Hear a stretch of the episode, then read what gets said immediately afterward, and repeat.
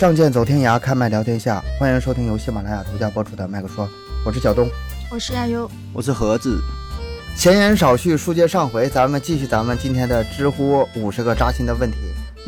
悠悠，第十三个。啊，好的。第十三个问题，如何反驳？现实点儿，这个社会就是这样。答案是：你是怎样，你的世界就是怎样。嗯。没了，就完事儿了啊！你是怎样，你的世界就是怎样。这这个有点有点哲学那意思了哈。嗯，挺哲学的。我觉得说的就挺好的。咱们这么聊吧，这么聊这节目这么要黄啊，聊不下去了。这个里边吧。呃，因为啥？这个世界吧，它很复杂。这个社会呢，它不是一个样儿啊，它有很多种样儿。你自己呢，只能看到其中的一样儿啊。我跟你说一个例子，嗯，大伙儿就懂了。就问大伙儿一个事儿啊，你们是否看过劳斯莱斯的广告？是否看过宾利的广告？哎，看过吗？哎，你这印你这一说还真是，印象中好像真没没看过。没看过吧？没看过。但是知道这是好车，知道这是好车。对呀，你听过是好车，但没看过在电视上打广告，没看过坐公交车，什么上边有，或者是地铁站。我好像在哪个挺高级的酒店，就是五超五星的那种酒店上，好像在酒店里好像看。你看，你看对了，所以嘛，你怎样，你的世界就是怎样。对吧？就活活该你们这些穷逼没看过，这广告不是给你看的，你知道吗？你当然不会看过了。你在飞机上坐头等舱，上面有宾利的广告；你住五星级酒店，里边有宾利的广告。你不去这些地方，你当然没有了。你看到的只是你这个层面的东西，所以你觉得这世界怎么都这样啊？这都怎么怎么不好啊？那你层次嗯在这摆着呢，你很难能够看到。跨越你这个层次的东西啊，当然这么说可能有点打击人啊，但是说这个人的都是嘛叫什么物以类聚，人以群分。那你接触的就是跟你城市相符的东西，对吧？你那宾利给你做广告，你看了有什么用吗？对吧？人也不会把这个钱花在这上面。虽然人家这个车很贵，很有钱，所以我觉得这个我还是挺赞同的。你看他这个广告哈，是没有大数据之前，他就是这么给你做的，对吧？已经把握人的心理，把握人的定位嘛，对吧？现在大大数据出来之后，这广告抓的更准了。那对对，那看你这个身份呢，看这个客流量，对吧？你起码得有购买能力，购买欲望另说了，你把购买购买能力得得有，对吧？欲望可能大伙都有，那没这能力也没有用啊。所以我说这个叫叫现实点嘛，你社会点，就是你你你你怎么样，这个世界就咋样嘛。对对啊，就就是就为什么要反驳呢？所以。这不就是一个现实的社会吗？对于你看这个问题哈，如何反驳？现实点，这个社会就是这样。他这一句话里就包含了就是两种态度啊啊，他把这个反驳套进去了是吗？对，你看这个现实点，这个社会就这样，他就好像是那种态度有点呃嗯就不对了，咱得否定他一下。嗯嗯，就是生活的有点那种躺平啊，或者有点那个。我不求上进的那种感觉，就是认了啊啊！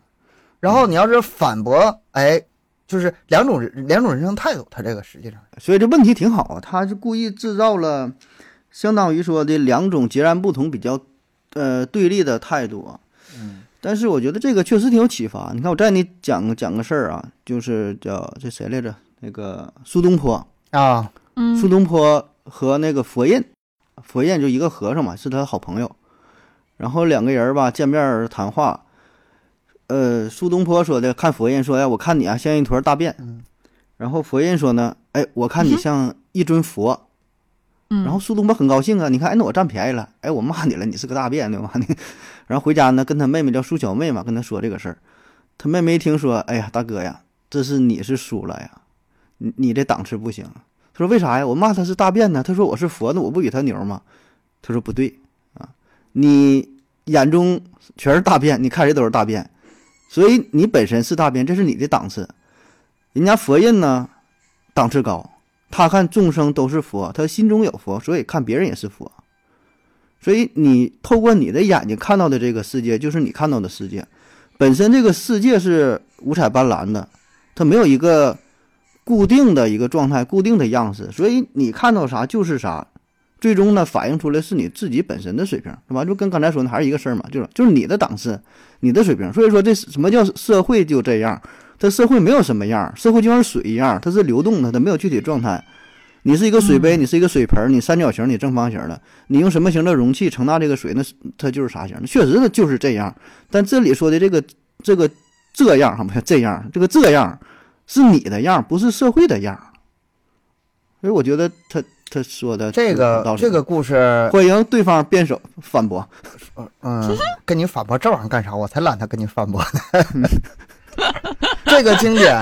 呃，是一个我当初看这个故事的时候，我是多大的时候？可能是初中还是高中时候？我第一个知道这个故事的时候，心里也是一惊啊，那种醍醐灌顶的感觉。嗯，哎，他好像是一下子，他听着是像有点鸡汤，但是他确实是按猴子说的，他这里面有有他的道理。社会很单纯，复杂的是人呐。对，这个人不光是别人对你怎么样，还有你对外外界怎么样。还有就是还有另外一个这个故事，我经常也是愿意拿来引用，也是一个非常小的一个寓言：小马过河嘛。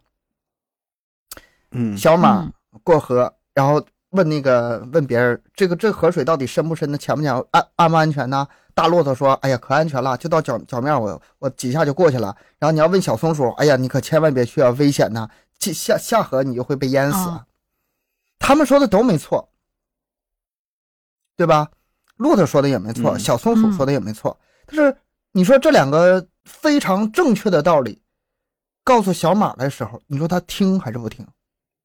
后来呢，他自己试了一下，哎，也不像骆驼说的那么浅，也不像松鼠说的那么深，挺适当的就过去了。嗯，这个这个故事虽然简单，小孩都知道，但是我觉得咱们生活中这种情况并不少见。别人说的话，嗯，到你这儿不一定适用。是吧？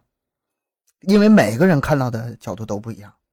对，所以这个你说这河水就跟社会一样嘛，对吧？它是一个客观性的存在，没有所谓的深与浅、好与坏，说是什么样，对吧？都是个人理解不同啊，你个人的感悟保证是不一样的啊。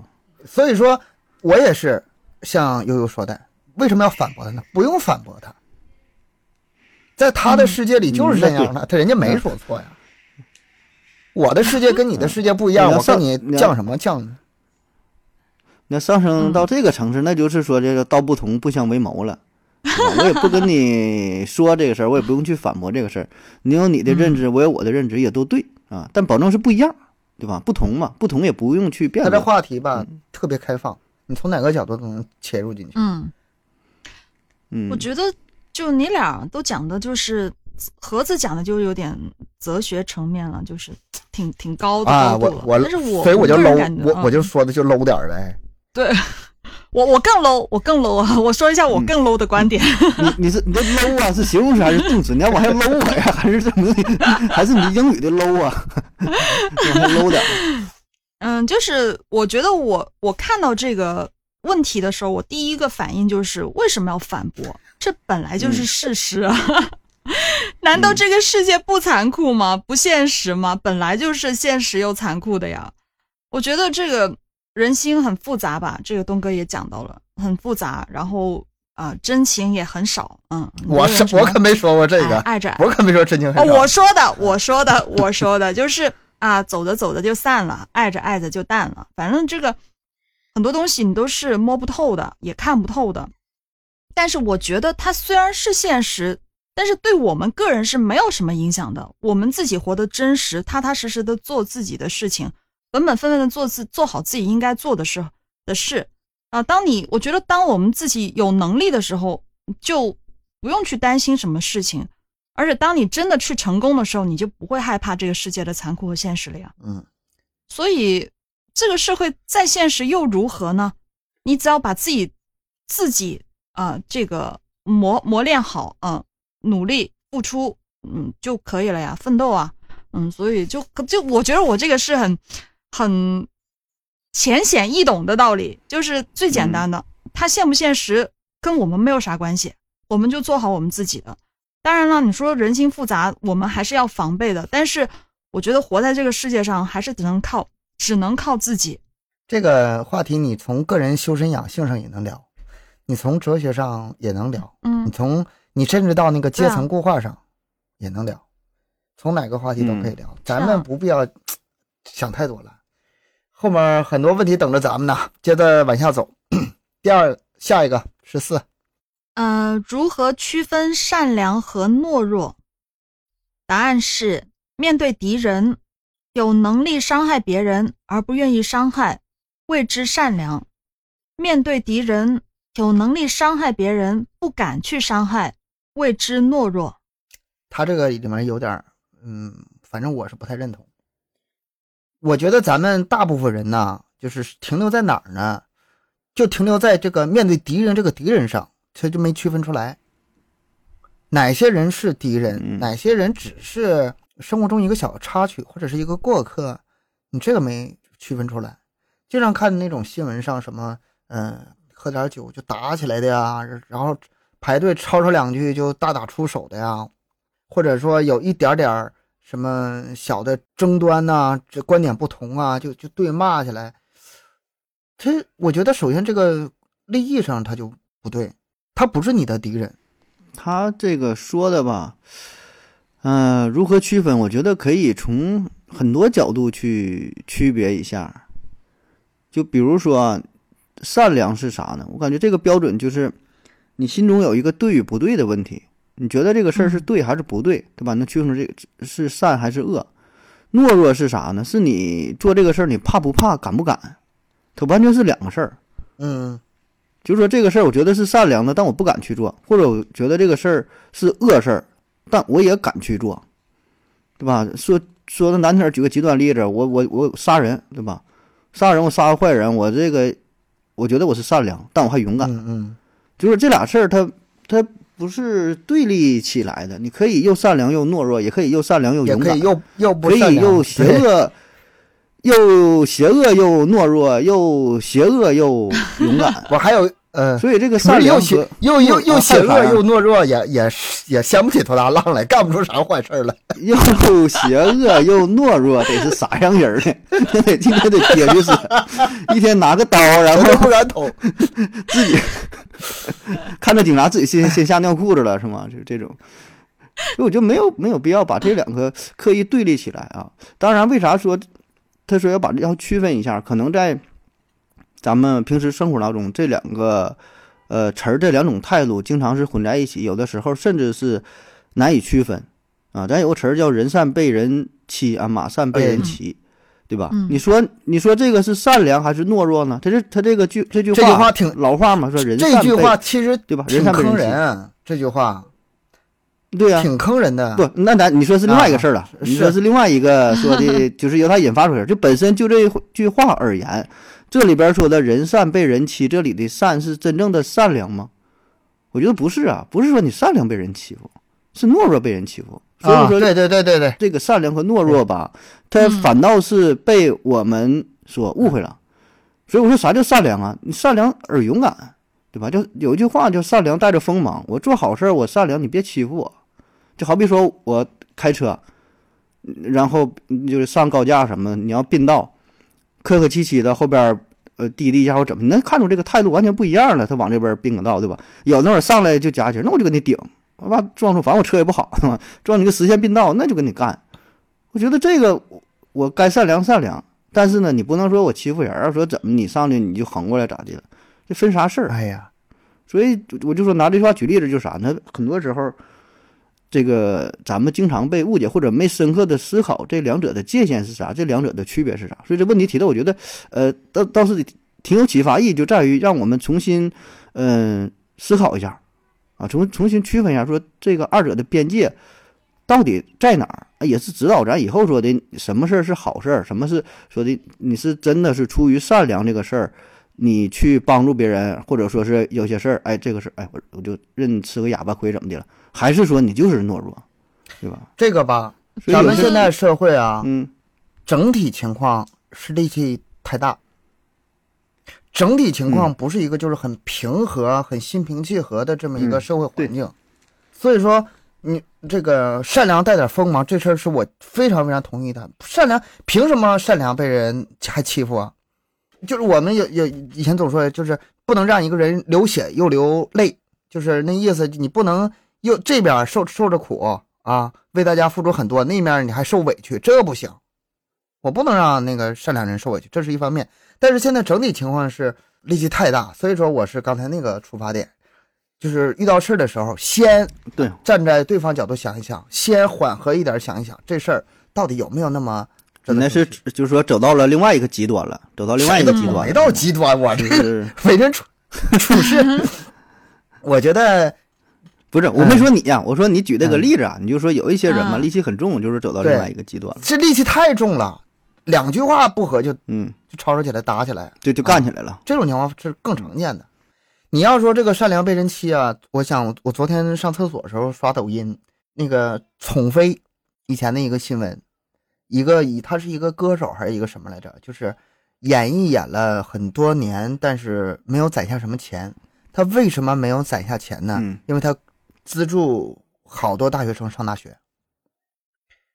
后来他病了，得了癌症，然后那个资助的那大学生的家长打电话说：“你生病了，什么时候还能恢复给我们寄钱呢？我们那个课已经没有钱交学费了。”然后同学说：“对不起啊，我那个生病了，现在在医院需要很多钱。”那你不坑人吗？啊，啊，你让我家孩子上完学，现在不给工工钱了，你工一半不工了，你不坑人吗？啊，就啊，我这我就是看就是这种时候吧，我就咬牙切齿的，你知道我 嗯我我我要是当他面，我就敢扇他俩耳光，我不管什么其他事儿。后来呢，他到这个到底是去世了，然后据说去世时候，这个这个新闻细节我没看，但是好像是那些家长都没站出来，那些学生也没站出来给他一个交代。啊，也没也没过来说谢谢怎么地的啥，然后呢，又过了几年，他的那个老婆，嗯、被几个无业人员拿石头给砸死了。我哎，这是善良的一家，就是最后是过得这么惨，我就是觉得这种这种情况我，我是无法接受的。这种始终我觉得还算是比较低概率的事，这是人性，这是人性，不是低概率。你你就是很多资助大学生都是这种白眼狼，当然有好的，有什么有好的，嗯，但是你看啊，嗯嗯，比如说什么呢？像以前那个《变形记》，农村跟那个城市富家富裕孩子嗯，换换回来之后，那些其实都是把那些嗯农村孩子给坑了。他让他们体验一下城市的那个优厚的生活环境，回去再让他吃苦吃不下去了，然后他就没法再安心的在农村里待了。绝大多数，据说那里面就是啊，看到好的事情之后，回来更加发奋努力去学习，然后成就好像好像就一个，就一个。这哦叫由俭由俭入奢易嘛，由奢入俭。这个咱咱这个好像好像有点有点跑偏了，但是我我说这个人性这个东西啊，你得有点牵制性，有点限制性。我我对你善良可以，你得明白怎么回事儿，别别拿人不识数。那不就这个对啊，渔夫和那仨金鱼儿那故事？他不只是商量，嗯他不只是伤害这个善良的人，还会把这个周围看到的人也都伤害到。嗯，我觉得社会环境都被被带坏，被某一部分人嘛就给带坏了，然后让大伙儿说有点这个不敢做好事儿了吧，不敢做，不敢再有善举。是就是像之前不是那种呃就不敢扶老人嘛，哎对对对就是老人摔嗯倒不敢对对对。扶嘛，就都都是这样的现象导致的。其实就不是我个人觉得这种事情 不算是很大概率的事儿，但是只要有、嗯有有一点呃一次两次有这样的事情发生了以后，就会就很大范围的能影响到很多人因为他现在对示范性作用，示范对啊，性作用。你这这个网络宣传性前一阵子不是吗？有一个就是女大学生吧，扶个老太太，后来老太太讹她，然后那个嗯法院最终判的是老太太诬告罪成立。老太太岁数太大了，啊，罚款没法关，没法拘。但是老太太的女儿全程都在参与，嗯在煽风点火，把她女儿给拘起来了。没，好像是嗯好像是没判哈，没到那个严重程度，但是我记得好像是拘了嗯拘十几天吧。这事儿是大快人心的这事儿是大快人心的。你不能让善良受到伤害，嗯是需要带有一定的锋芒的。这个我是认同，因为我觉得本身善良都是要有原则和底线的，就并不是那个无止境的对别人的好。如果没有原则和底线，那在我看来啊，一味的善良就是懦弱了，就变成懦弱了。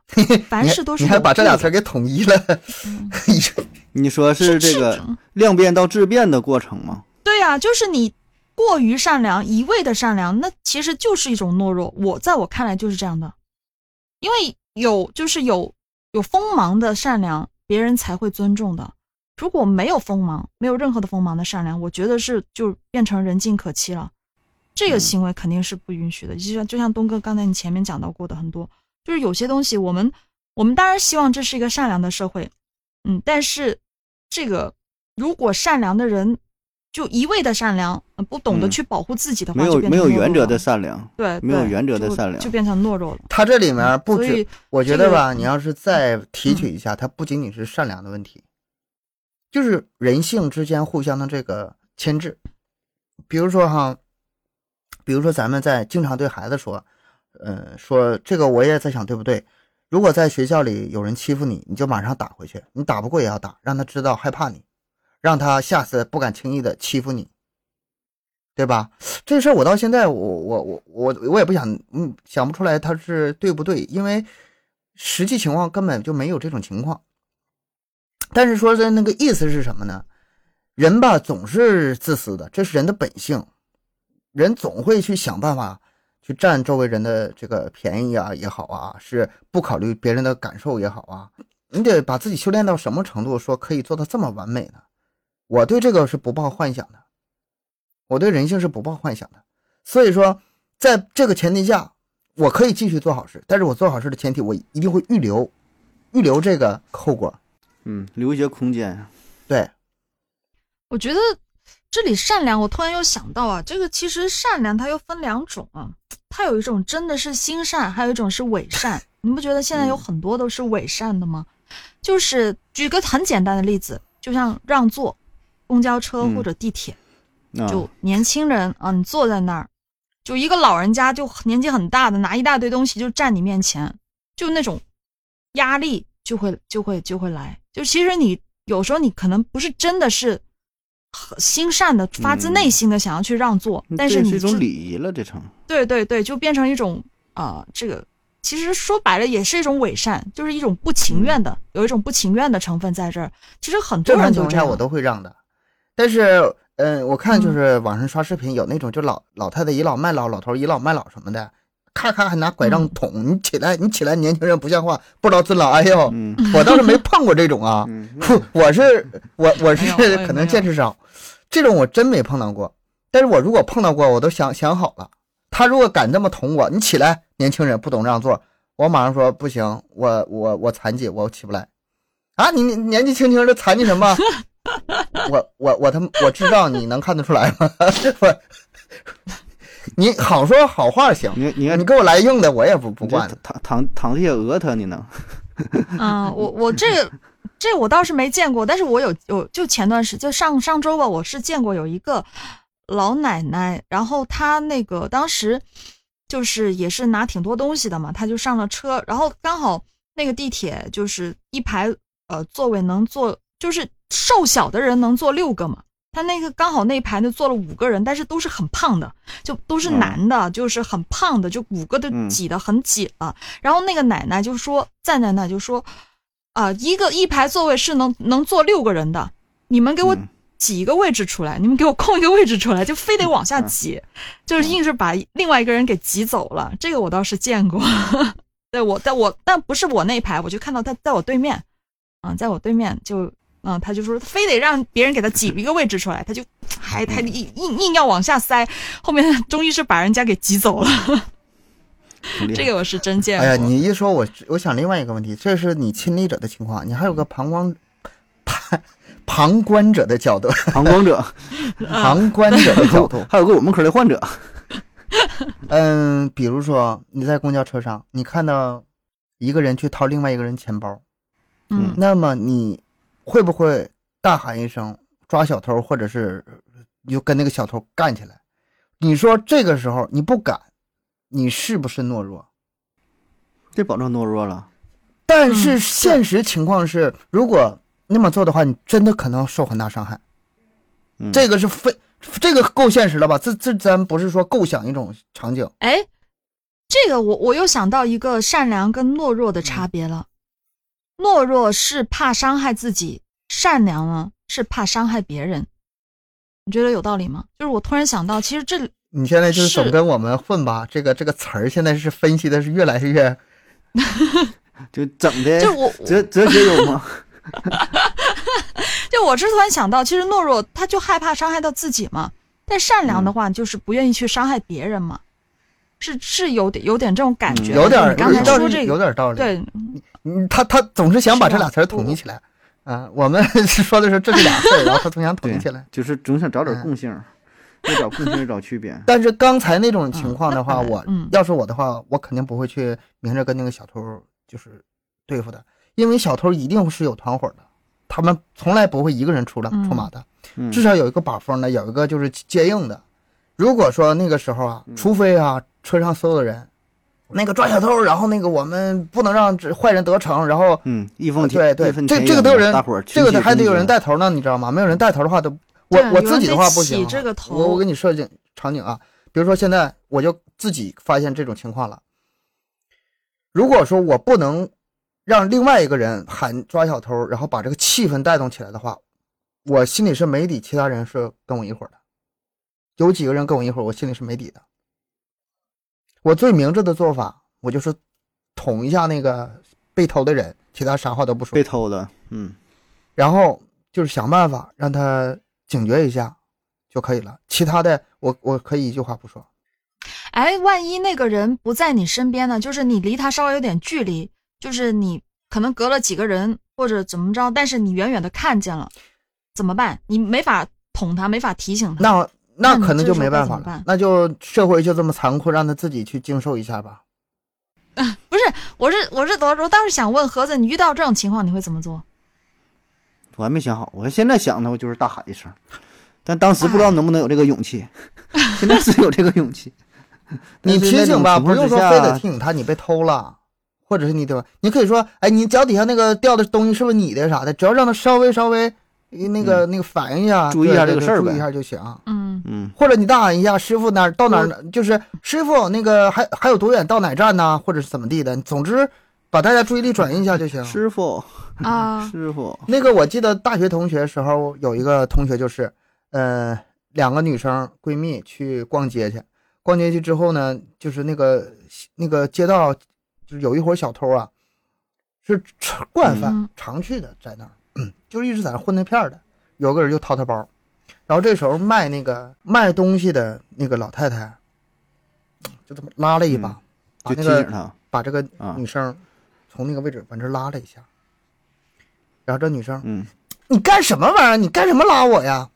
啊，还挺不乐意，没明白，然后呢，过了一会儿，然后看那小偷走了，然后那个卖东西老太太对那女生说：“我好心救你一把呀，你这么是把我坑了，小偷以后就盯上我了，他们会找我麻烦的。我这摊儿干不了了，我得走了。”然后就不在那儿卖东西了。啊，哦，这样啊，他一喊就小偷知道，他要是不吱声躲开就完事儿了。你那个时候报警，或者是想把这个小偷为什么难抓呢？你得抓现行，你要不抓现行的话，警察来也没办法。对你这玩意儿难缠呐，人人说那车挤呀嗯或者怎么地呀，你也没有什么证据，而且你抓住了也判不了什么太重的话，他十天半个月回来了，他继续骚扰你，你要真要被人盯上了吧，你说这事儿真是 挺难缠。但是现在吧，那个车上小偷这事儿吧，也不太容易碰到了。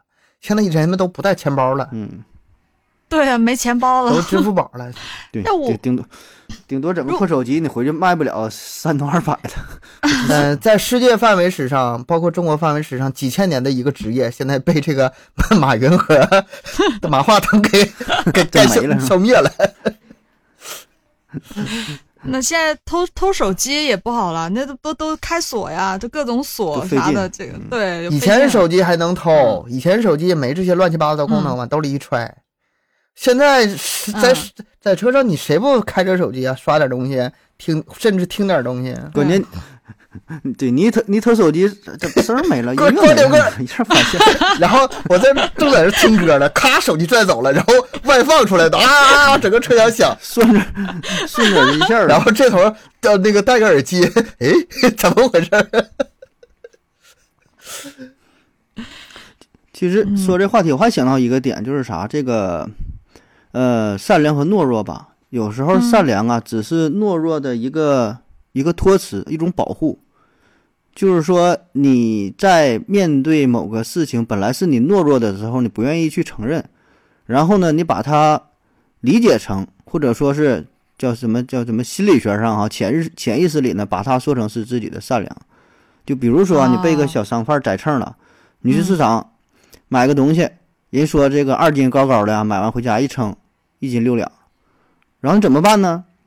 你说想回找他去吧，东西又不太贵，然后呢又又懒得去找，又不愿意去就折腾，最后怎么办？哎呀，说我这个做个好人吧，这做生意不容易，大冬天的 这个吧，在我这儿这个，钱我在我这不成立，这个在我这不叫善良，就他妈就是你就找去。大冷天的，我回的老远，就是懒。所以，所以嘛，本来那也是，那也就是，就我们会把很多事儿说成是自己的善良。你说嗯懒也是啊，懒也是最后用善良给包装起来了。懦弱呢，也同样同样用用用这个善良给包装起来了。很多你的行为，或者是怎么说，反正乱七八糟的事儿，最后你都会说成是自己一种高尚的人格。就人都是这样嘛，会美化自己。嗯对吧？本来是自己的不行，你换个角度说，哎，那我是善，我大善人，我这钱我就给他不要了，就很多事儿都是，然后说，哎，吃个哑巴亏，那你说吃亏那不行，那我这是我做好事儿，所以我觉得这个很多时候你就是已经把这两个词儿这个界限你自己就给它模糊起来，你不想把这个事儿给闹清楚，闹清楚之后你就承认自己懦弱了，没人愿意你承认，对吧？所以就说我都善良，嗯，对，嗯像我们以前球队踢球的时候吧，那种因为踢球嘛，肢体接触，嗯加上很多年轻人经常在一起会有一些冲突。那种情况下，我觉得不应该有群架的打声，嗯就是这个可能也跟不一样吧。要是我十几年前、二十年前，我可能也上去跟他们打去。但是因为我是领队嘛，我得约球嘛。嗯如果说你这个一个球队儿，我就是举个例子，我们以前球队打过几次，打过几次，我是硬给拉开，然后但是我就跟我们队长商量，我说以后这个架吧再也不能打了，你打的话吧，这个名声传出去，你一次两次还行，你说这个一个球队他妈踢了一年球，打了五六次架，哪个 没法踢了。你你们这是来过瘾来了吧？这是，那以后你们可以参加跆拳道比赛了你，要不不用再别踢足球了，你整个个散打桌得了呗，玩呗，随便玩，带上护具上擂台随便玩呗。我说你要这么打的话，我以后约球可不好约呀、我们在各个那个什么领队群里头，谁周末有空，嗯在哪个场地，口碑口对对对，碑不好，这玩意儿传的很快的，传的很快的，江江江湖上混不下去了，是吧？角度不一样。他们普通队员不管这事儿啊，我是来开心的。大周末你让我受这气，我我想干就干啊。而且一般情况下吧，不会太干起来。球场上一般都会给拉开的，他他得有脾气吧，发一下。那种打伤的情情况比较少。推推搡搡的，也就这对，后来我就跟我们队长商量，我说，再遇到这种，他他问我，那你说这种情况怎么办啊？他那动作那么大，我我脾气忍不住了，怎么办？我说，要不这样吧，你就不踢得得了，咱不跟你玩了还不行吗？后来就是又有一场球，就是对方那个动作吧，就是踢踢那个球，咱们说好听点叫那个球风彪悍吧，就是下铲。我们业余足球一般不让下铲的，嗯，其实从球的规则上来说吧，是允许铲球，对吧？可以的，可以。但是呢，因为业余他那个动作不专业，他你技术不行，太太危下那个。铲就容易骨折呀。我们每年都骨折好几个。对我们事先讲好，踢之前都讲好，咱不带铲球的。你其他动作大点就大点了，但是哎，触碰到到底线了，怎么办？那队长还挺还挺那个给我面子，按我说的，我没在场上，我在场下呢。然后一手一挥，所有人下场，咱们不踢了，不玩了。所所有人嗯把那个就是收拾球装，收拾那些装备上车走。对方一句话都没问，一看对方不踢了，他都为啥不踢？他不没问，他自己心里明白怎么回事然后他们也上不搭的回去把东西收了。你说这算不算懦弱？不算。但是是不是也很难做到？是不是挺难的？嗯，就是也都是血气方刚，那个年年轻人都是大小伙子，就这么的。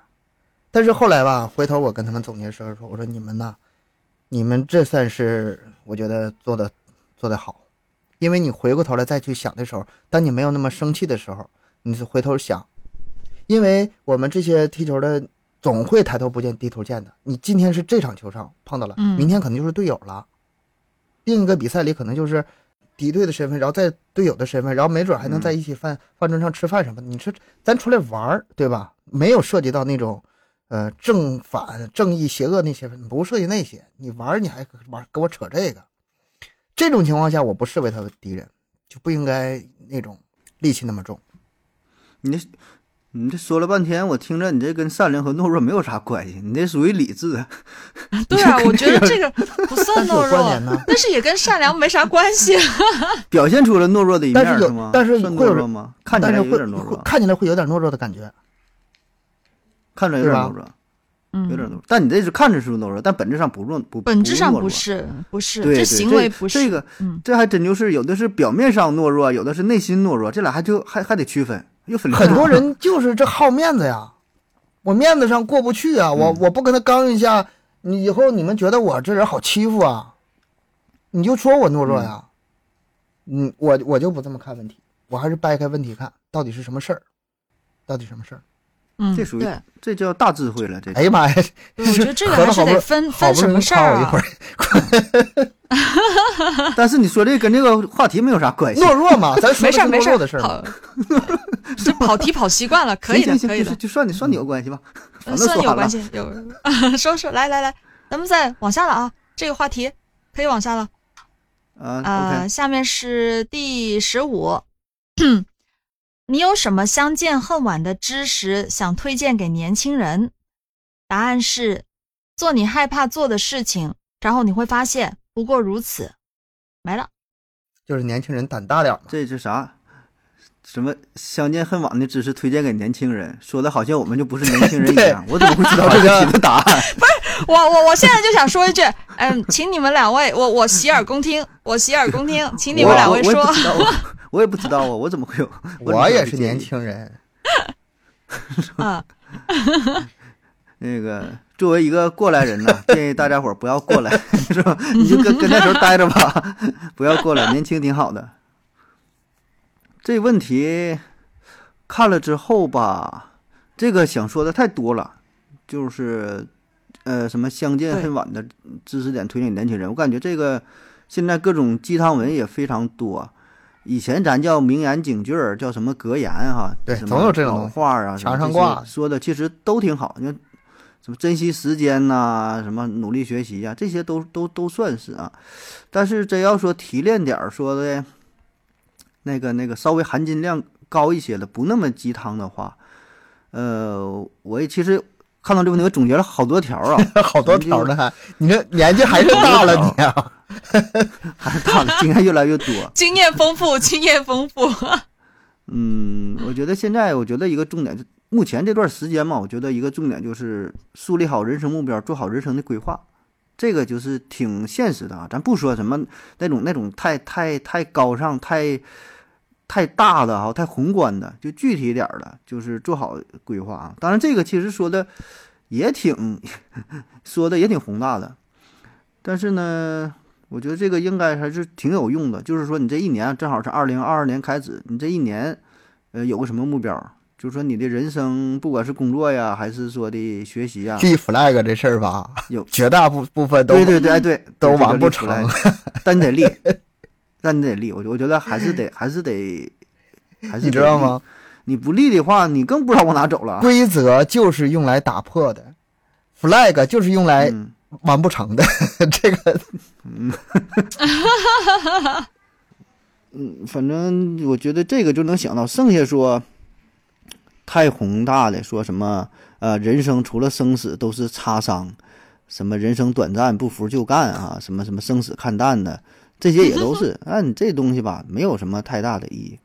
我觉得现实点儿呢，还是说，呃，放在细节上啊，你的学习，你的工作，然后说有个规划。我就我总提规划这个词儿，你得想到自己在干啥，要不然的话，可能几天儿、一个月，你看一年一年的就又没了。我来一个吧。那个你来一个，嗯来个说这。个推荐给年轻人嘛，这个那我就找一个年岁数大点的人的说的话。嗯马未都，马未都这岁数够大了吧？嗯他老人家经常说一句话：“历史没有真相，只残存一个道理。嗯这句话呢，我最开始第一次听的时候，又是一句鸡汤话，或者是又是一句就是没啥营养的话。很对的废，很对的废话。啊对，很对的废话，我没有太多的感触。嗯但是这个事儿吧，你细想一下，它是有道理的。你你你你冷不丁一听他这个话，历史没有真相，你第一个反应应该是历史怎么可能没有真相呢？历史肯定有个真相啊，嗯对吧？肯定有个现现实实发生的事情就放在那儿的呀。就包括我自己那个节目，我那自己节目 slogan，回到案发现场，还原事实真相，等等等等音乐。嗯咱们换个角度看，从小从小看啊，比如说昨天晚上，你跟你的老婆或者你跟你的老公吵架了，两个人吵嘴，事儿很简单，但是呢吵得挺大，什么邻居也惊动了，什么家里老人也惊动了，都是过来劝架。现在就来一个问题，谁能把他俩这两口子的事儿说的清清楚楚、明明白白，是非对错与事实没有丝毫的偏差，谁能做到？你就是连正方反方中间拉架全算上，什么呃辩论一辩、二辩、三辩，什么陈词总结全算上，然后论点、论据、论证，摄像头、监控都拿出来，还有当时什么你说的什么，两个人当时说的什么话，做的什么事儿，心里怎么想的啊？你有没有冲动？两个人之间有没有欺骗？有没有误会？全都这些因素全都摆到面前。这不就是现现实版罗生门吗？是吧？没有，你 还原不了啊。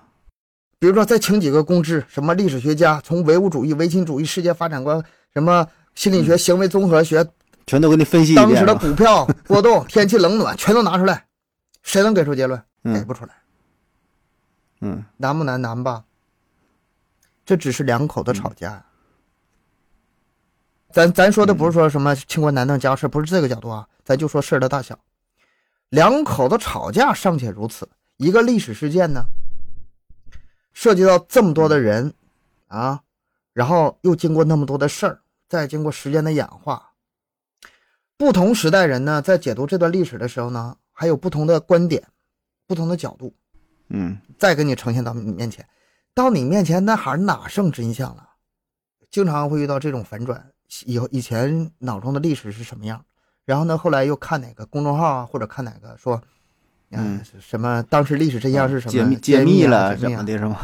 嗯那个我没有一个其实是完全的真相，只能说从不同的角度，真正的真相是什么？就是分分析分析一下，真正真相很不同角度很难。很难还原出来这个东西。我我一我一说到这儿，我脑中就马上有就是脑中跳出个小人，或者是听友就出来反驳我了。你这不是和稀泥吗？啊，你这个就是什么都往怀里整，你这不和稀泥吗？但是问题是哈，我不是不想知道真相，我是做不到，我是真的做不到。然后后来就发现什么呢？就是你不管理解什么事情也好，或者是你追求什么事事情的真相也好，因为我总总总讲案的嘛，需要找各种资料嘛，就发现你经常是了解的越多，就就觉得自己掌握东西越片面，很可能后面有有什么隐藏的东西。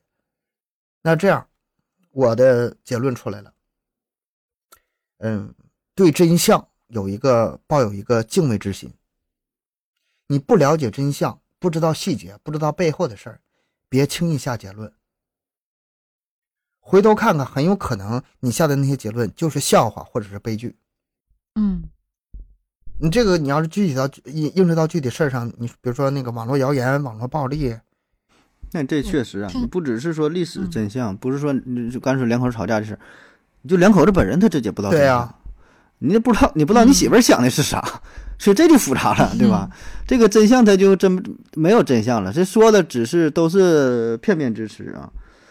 但是我觉得，我我我觉得说这个不下结论，也倒不是这个，我我有点儿，我我有点儿不嗯不太不太赞同。我的意思是赞同的别轻易下结论。别轻易下结论。嗯，就是我嗯我我感觉啥呢？你也可以吧。这个时候当然也可以，不是说结论啊，可以表达一些态度。对所以这这个马马未都人说的挺好的嘛，就是态度嘛。就永远说的都是你自己的态度，都是你个人的倾向。至于说真相是啥，也也真就不那么重要了。就从这个事件当中，哎，我就领悟了、感悟到了什么什么。那你一说，那咱说这我就是我的想法，那也就 OK 了。哎，不要说，哎，我我知道这个事儿怎么怎么的，对对吧？你就大大可不必。对对对，成年人没有对错，只有立场。嗯，立场是有的，对错的话你没有那么容易去去分辨的。悠悠在那陷入沉思了，看来给年轻人的建议他这个上上心了啊。开始合计了。我不是说我在洗耳恭听吗？我就在消化嗯吸收啊，是吧？这个，因为你们讲的这个好深奥啊，就是就是 就啊，那种、这个深奥？吗？这个我真的，这我真没觉得挺深奥他。可能之前吧没没就是没这么想过问没题，想过这个点，没想过这个点。嗯嗯，嗯行吧，我我再给你来个刺激的点吧，就是嗯嗯、所有的这些至理名言吧，说的都对啊，就说的都是对的，但是只是在特定的情况下是对的，但是在什么情况下是对的，并不知道。对，就是还是一句废话呢，是这个废话，我得我得我得仔细琢磨一下。就是说啥呢？就是说，我嗯说我说这个数啊是某一道题的答案，我说这个嗯。四十八是一个方程组的解儿，是一个答案，那保证是对呀。但是是哪道题我不知道，这可以套套在任很多的题上。对呀，嗯。所以你不能说你说这题不是答案呢，这怎么能答案呢？那你你不知道我这问题是啥？对，明白吧？说这些答案都是正确答案，但是它只是不是这道题的正确答案。所以我为啥说说说说这个名言啊？你说这有点像那个玩这个文字游戏，有点要弄人啊。就是，呃，现在对于这个至理名言，可能有两种态度，或者是鸡汤文吧。现在我基本就把这俩约约约等于是一个事儿了。就对于这个事儿呢，有两种态度，一种呢就是像咱，我感觉是我年轻那阵儿吧，就觉得哎，这个说的很对啊，指导自己的人生怎么怎么地。现在呢是走向了另外一个极端，就所有的鸡汤段子我看到都自动免疫啊，不看，这都骗人的，嗯，骗小孩儿了。然后就呃，就年纪轻轻的时候就已经就什么也不信了啊，我就是听从我内心的声音，我怎么怎么地，我就什么追寻什么自由啥也不管，也不是对吧？像人说珍惜时间呢，这个这个一寸光阴一寸金，寸金难买啊，寸光阴。词儿想不上来了。对，你说这对不？这说的太对了，这说的太对了。就是说，不要走向另外一个极端，把所有的这些说辞都当做耳旁风，说的我就不听了啊！我现在就是现在就完全就追寻什么自由，我觉得也大可不必，就是还是保持好一个合适的度吧，算是能够客观的看待这些东西，就是你从里边汲取一些营养，它有一些是挺对的，是挺对的。所以这我觉得就是一个螺旋式的上升啊，可能不同的时间段对某一句话的理解可能都不一样啊，不不至于说都是那种那种鸡汤啊，该喝也得喝。我现在也有这种感觉，就是你无论是对方是什么样，他嗯提的观点有多么的，你看啊，咱们那个前两天刷那个，就是说基因那个人类的物种啊，生物的物种啊，它之所以能就是延续到现在，有个很重大原因是什么呢？是多样性。嗯多样性是延续的关键，就是哪个物种之所之所以没有灭绝，它可能是因为数量上多，然后呢，整个地球上生物没有全灭绝，是因为生物的多样性多，它得多，嗯不是说哪个就一定好，哪个就一定对。你有的观点现在是铁律，你十年、二十年后就不一定了。也许十年、二十年，呃，就是现在是你看着非常荒谬的东西，但是在再换个时时间，换个地点，它它就对了。嗯，你你没有人能给出，不同的问题的时候，没有人能那个就是明确的说哪些是对，哪些是错，只能靠多样性，最后适者生存留下来，然后最后延续下去是这样。那这种情况下，我用这个呃思维模型去思思考问题的时候啊，那我无论是谁说啥，你可能是有道理的，就算是没道理，为了多样性，我也保留你说话的权利。嗯，那你你你说这个，我想到一个与这个话题一点关系也没有的事儿啊，但挺有意思的，嗯 就是说你那多样性的事儿嘛。呃，天花现在不是被这个人类战胜了吗？对。但是世界上还有两株啊，就天花病毒，它还是保留的样本，嗯一个是在美国亚特兰大，一个是在俄罗斯的什么地方忘了，两个实验室。当时说销毁的时候吧，也要销毁了，原来定的是九一年，好像是要销销毁，后来呢延到了九五年还九几年，就当时没销毁，延了一阵儿，完后来又延了一阵儿，然后无限期推迟了，好像还没销毁没。有没销毁。然后理由就是说，就是先别销毁了，毕竟呢，它是一个，就是一个一个基因片段，这这个东西吧，你销毁了你就没有了，就地球上有这么一个物种。对，也许说未来咱们面临其他什么问题的时候，说不定就有可能派上用场，这事儿不知道。外星人入侵了，起码就 外星人入侵了。那那你说这倒是 对，就是说有可能以后咱说有某种病毒啊或者怎么地了，哎，可能它就是这个天敌，或者有有有什么肿瘤，这咱不知道，咱就瞎说。就是说起码是保留这么一个机会啊，就是这个生物多样性嘛，就是说在不同的嗯遇到不同问题的时候，就可能说以毒攻毒也好，怎么怎么的，对吧？这个就是看它有它的适应的条件。这个天花，你说天花这个问题啊，嗯我前两天也刚录了一期这个节目。天花这个问题是怎么解决呢？也是靠多样性解决的。当时那个在种牛痘之前，那个人就是最早做做那个天花，咱们这聊的怎么越来越远了呢？不重要，不重要。给大伙儿的建议啊，就是你得种牛痘，疫苗你得打。现在现在都已经没这疫苗了，疫苗这已经嗯就结束了，已经完全消灭了。当时嗯，天花最开始种牛痘之前，最抗这个天花最厉害的是哪个呢？是康熙皇帝，他嗯，就是手下要不然他不能当皇上。他呃，对他本身是因为呃，就是小时候生过天花，当的皇上。等他当了皇上之后呢，他手下派的就是专门有个机构，就是组织实验，很很多人就是种那个，当时嗯还不是叫牛痘，当时还是人痘呢。然后用不同的种法，嗯啊多呀、少啊多，他那就挺有科学思维了，用各种对照，哪种能那个嗯呃，就是效果最好。穿那个德国的天花那个衣服，用那个东西，嗯，挤出水。然后最后发现了，就是最后那个就是国国外哪个科学家我忘了啊，发现了牛牛痘嘛，这是也是因为多样性，嗯的，秦大，然后那个把这个问题解决了。就是很多事情你根本就不知道，在它那个就是生成效果之前，你根本不知道它有什么作用。嗯咱咱们咱们人人也是，你比如说这些朋朋友，包括群啊，咱说简单点，微信群，有人就是愿意啊、扯扯犊子啊，有人愿意聊一些小小小黄片的，有人就是呃正正八经的，都保留都保留，只要你不触犯底线都保留。要不都大家都是一样的话，那那我觉得不是好事。扯得真远了，真远。嗯，咱回到这个问题本身吧啊，回到这个问题本身，他说有什么相见恨晚的知识推荐给年轻人？我得再说一遍，我待会儿都忘了要问啥了。有什么相见恨晚的这知识推荐年轻人？其实我觉得这个问题本身也并不成立吧，因为你这样去想啊，就是咱有有一些这个年岁大的人，经常给年轻人建议，特别是酒桌上啊嗯有一些叔叔大爷啥的，嗯或者是就是父母那一辈儿的，其实不是特别亲的啊，哎，坐这会儿了，哎呀，这个孩子怎么怎么跟你说什么？你有没有想过这个问题？就是他能给你的建议、各种观点，他说的东西，确实是他认为最重要的，也是他的人生最高指导思想。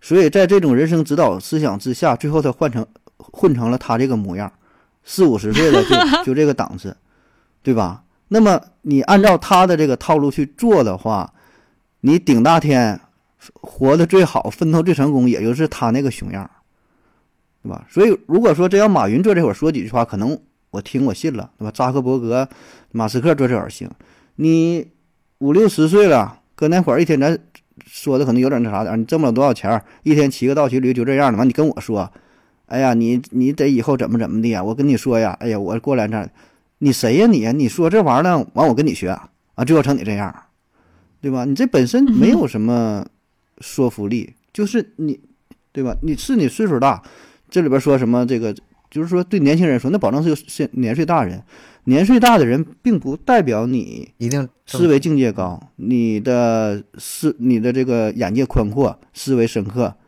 你都啥也啥也没去过，啥也不知道，啥也没见过世面，你跟我说啥呀？你看过几本书？你去过几个地方，对吧？说的难听点儿，你你虚度了一生，虚度了几十年。所以这些人的话，我觉得大可不必去听。他说了就说了，不如你自己多多看几本书，从中找一些哎，你觉得呃有一些观点的触碰，觉得挺好，或者真就是看看一些就是这个名人的演讲。当然，它里边有很多水分呢，有很多这个吹嘘的地方，但我觉得也总比说。嗯要这么说的话，他这个高赞的答案就是做你害怕做的事儿，然后你会发现不过如此。那其实有些事儿你也不能做呀，你害怕的事儿多的去了，但是你不能做。抬杠。对啊，我觉得这也不能做。人家没那意思，没让你摸电门去，没让你抢银行去。他这个还是说让你挑战一下吧，就挑战一下人生。这个，呃，就大方向保证是对的。你你你为啥不敢不敢去做嘛？就是说你顾虑很多，然后让你锻炼锻炼，怎么这个这大方向我觉得是对，对吧？你不是说的放在细节上说这不敢去做了，然后 触犯法律了，怎么怎么的了？那也 不至于。不过确实是啊，因为人本身的话，就是人的本性，他都会愿意去做自己擅长做的事情。越是擅长做的事情，他越会去主动的去做。而且这个东西，呃，去这种东西成为一种习惯之后啊。呃，思维模式也成为一种习惯之后，你就可能不会花大量的时间去搜索一个新的信息或者探索一个新领域，你就会就想一下，你可能都觉得麻烦，你就会一直活在那个舒适区里面，不愿意去改变，不敢去尝试。那这话我就得反驳你几句了，这总说不要待在舒适区，我为啥不待在舒适区？我找个自己难受的地方待着吗？我保证在舒适区待着，我待着不挺好的吗？我保证在舒适区待着，为啥不在舒适区待着呀？但是如果在太过于舒适的地方待着的话呢，就会慢慢就会不敢去尝试新鲜的事物，你会留在原地去逃避问题啊。但我很舒服。我不知我我这不是从那个答案里面延展出来的吗？那个答案它不是让你去尝试你不愿意去做的事儿吗？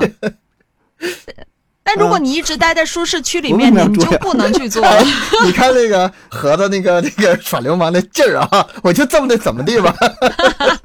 我就所以这话其实我不，我这不是针对亚游，也不是开玩笑说，就是针对这句话，我真是不是特别认同。说不要待在舒适区，挑战什么什么。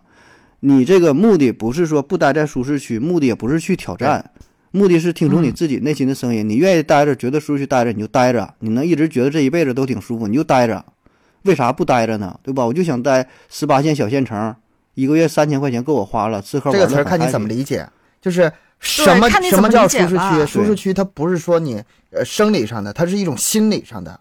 比如说哈，对对，比如说你看，不那更得待。我原我我原来那个离职就是离职那事儿哈，我我每天上班的时候，我每天工作。从这个角度吧，你可以说我在舒适区，但是我心里慌，舒适，嗯，但是我心里慌，嗯，我不想，对，很焦虑，我不能天天这么过日子，我我我要跳出去，嗯，这个那还是不舒适，对，这对我来说其实是不舒适，你这个是从盒子这个角度可以这么解释。不要待在不舒适区，那还是 还是要找一个舒适的地方待。那首先就是咱们得，如果这样的话，咱们咱们得首先先定义什么叫舒适区，对，然后才能够去啊回答这个往再往下走。嗯，那其实就说到说回这个问题啊，就是我我当时我看到这个题目，虽然虽然说我年纪不是很大，但是我看到这个。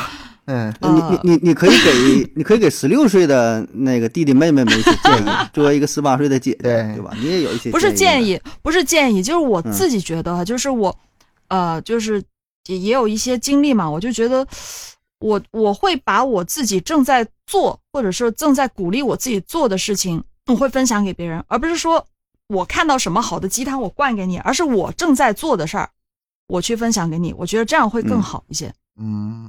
就是比如说，像我自己一直在坚持的跳舞，跳舞。运动，我听你说了。啊，那不不不，就这个咱们这个范围可以宽一点，运动啊，坚持运动，少熬夜啊，少一些期待，嗯，少一些自我怀疑，不用太在意他人的看法，少一点胡思乱想，我觉得这个就是我自己平时我一般都是这样去要求我自己的，嗯，这样去做，然后心态倒是就目前为止还是挺挺好的。他这个问题有一个是，就是咱们其实有一个限定的范围，比如说你有什么相见恨晚的知识嗯想推荐给年轻人，这个这个应该是一种比较普普遍的一种道理。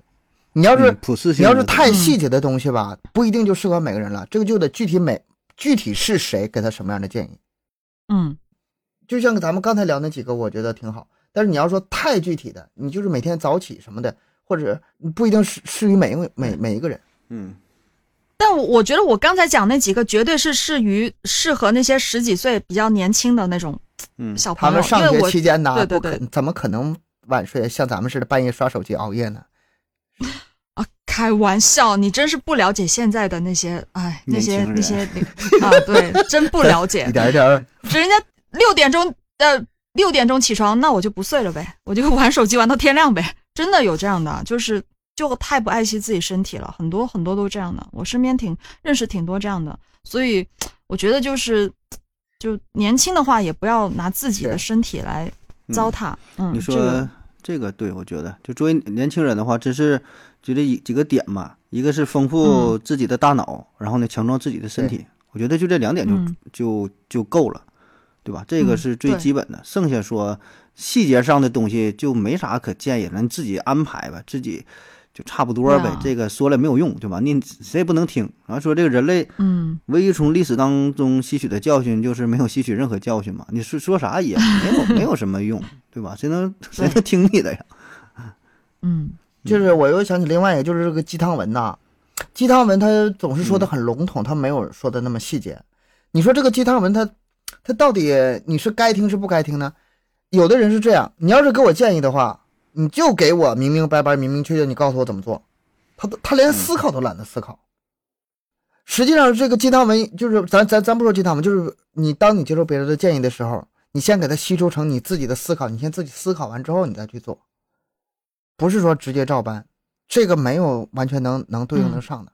嗯我都想起东哥在讲的时候，我就想起一句话，嗯，我的建议就是不要听别人的建议。吸收吸收参考。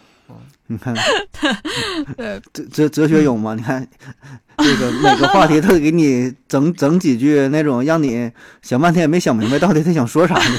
然后还是对的 对的话，正确的废话嗯，。是说的还是对的遵从遵从自己的内心，不要听别人的建议，这就是我的建议。